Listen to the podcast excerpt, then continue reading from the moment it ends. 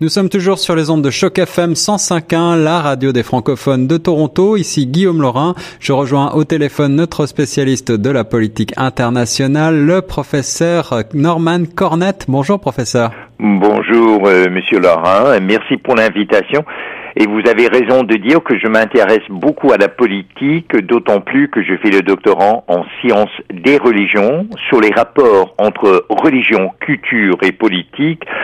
Et en tant qu'Américain, j'ai bien noté le décret, présidentiel de Donald Trump signé pas plus tard qu'hier et sa façon de pallier euh, au ce qu'on appelle le Johnson Amendment euh, qui date de 1954.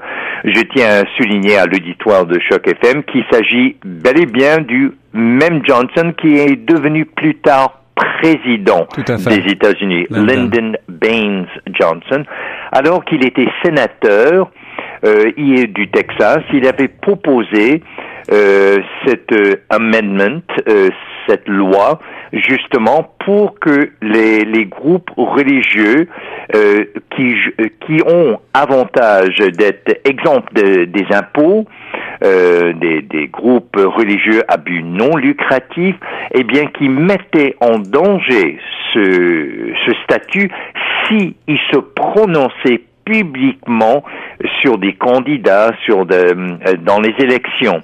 Eh bien, euh, c'était pour l'intention, c'était d'avoir un terrain égal pour tous et chacun, que ce soit neutre.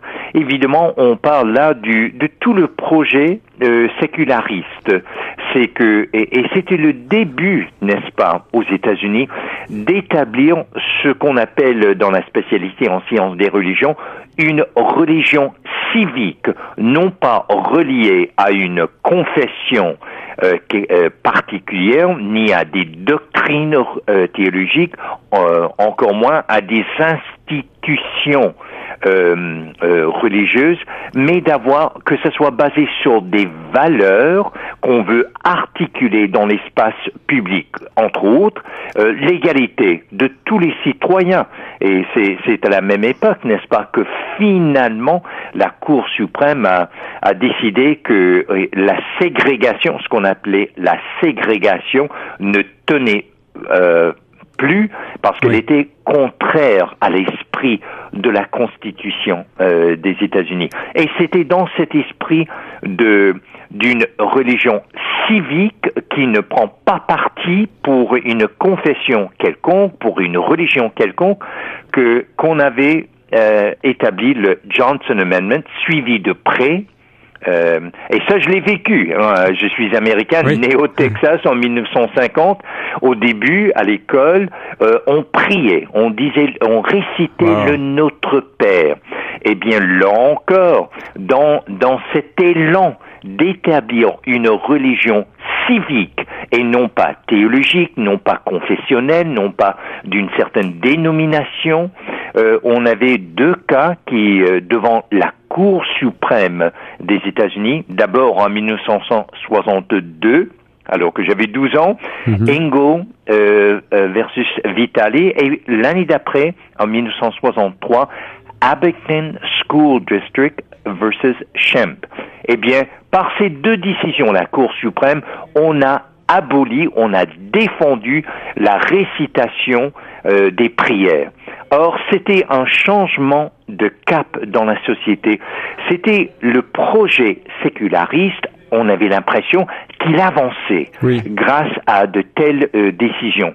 Mais là maintenant, en 2017, la pendule va de l'autre côté. Alors justement, professeur, merci pour ce rappel historique sur cet amendement Johnson et, euh, et, les conséquences que cela a eu dans l'histoire américaine. Aujourd'hui, euh, si euh, Donald Trump revient sur cet amendement qui, on, on, le dit parfois, n'est pas forcément toujours appliqué, n'a pas toujours été appliqué, en tout cas par le passé, pour quelles raisons, à votre avis, en dehors du fait qu'il souhaite probablement satisfaire son électorat et, et ses promesses de campagne, pour quelles raison revenir aujourd'hui sur cette loi qui limite l'activité politique des églises La, question est tout à fait valable.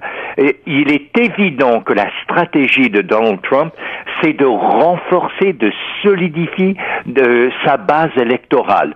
Or, je tiens à rappeler à l'auditoire de Choc FM que pas, pas moins que 81% des évangéliques blancs ont voté pour euh, Donald Trump. Hmm. Donc il est en train, et entre autres, qui était parmi les plus grands partisans, le Liberty University et Jerry Falwell Jr., tous ces gens-là, il est en train de les rassembler et il donne au moins l'apparence de tenir ses promesses électorales. Mais euh, et, et, il faut faire la part des choses entre l'apparence et la substance. En fait, seul le Congrès peut abolir le Johnson Amendment. Donc tout ce qu'il peut faire, et c'était la raison d'être de ce décret, c'était d'envoyer un message aux euh, à revenus, le, les, ceux qui perçoivent les impôts fédéraux, De, de, de, de, de ne pas avancer sur ce terrain-là mais qui plus, et vous avez vu, les, tout le monde peut le voir sur la toile, il, s'est entouré hier devant la Maison Blanche des rabbins, des cardinaux catholiques, des, des gens, euh, des représentants des sikhs, euh, des sœurs catholiques, et, et, et voyez-vous, c'est tout ça, c'est une campagne médiatique. Et là, mine de rien, on annonce du, le même jour qu'il il va voir le pape euh, Francis à Rome. Il aura euh, une audience privée. C'est son premier voyage à l'étranger comme président. Eh bien, c'est pour souligner pour solidifier toute sa base religieuse conservatrice du même, dans le même voyage. Il va en Arabie Saoudite. Et là, évidemment, l'idée, c'est que on va tisser des liens avec le monde musulman et dans le même voyage, il ira à en Israël à qui il, il voue un appui. Donc tout cela, c'est bien pensé, mais je tiens à signaler que l'importance de, de tout cela, c'est que Donald Trump, il sait à quel point de, que l'ambiance a changé aux États-Unis. Il y a comme un retour chez les, les, les conservateurs, chez les, chez les évangéliques, chez les religieux. Donc, il veut donner l'apparence. Mais quand on écoute son discours, et c'est très bien pensé, c'est l'État qui a déclaré la guerre à la religion. Et ça va très bien avec le discours idéologique du Parti républicain. C'est l'établissement, c'est le gouvernement fédéral qui opprime le peuple, qui opprime sa foi, ses convictions. Mais je dois vous dire, il n'en est rien. La liberté religieuse, elle est garantie. Et justement, professeur, justement, à l'heure où euh, de la recrudescence de tous les extrémismes religieux dans le monde, n'est-il pas surprenant et peut-être dangereux de laisser euh, les églises et autres groupes religieux s'impliquer davantage dans la politique intérieure américaine? Oui, alors, on peut se demander s'il n'y a pas comme un double discours d'un côté, il, est, parti euh, contre les, djihadistes, avec raison d'ailleurs, mais, mais, et puis ce banc, euh, euh, qui n'a pas permis à, des ressortissants de six pays musulmans.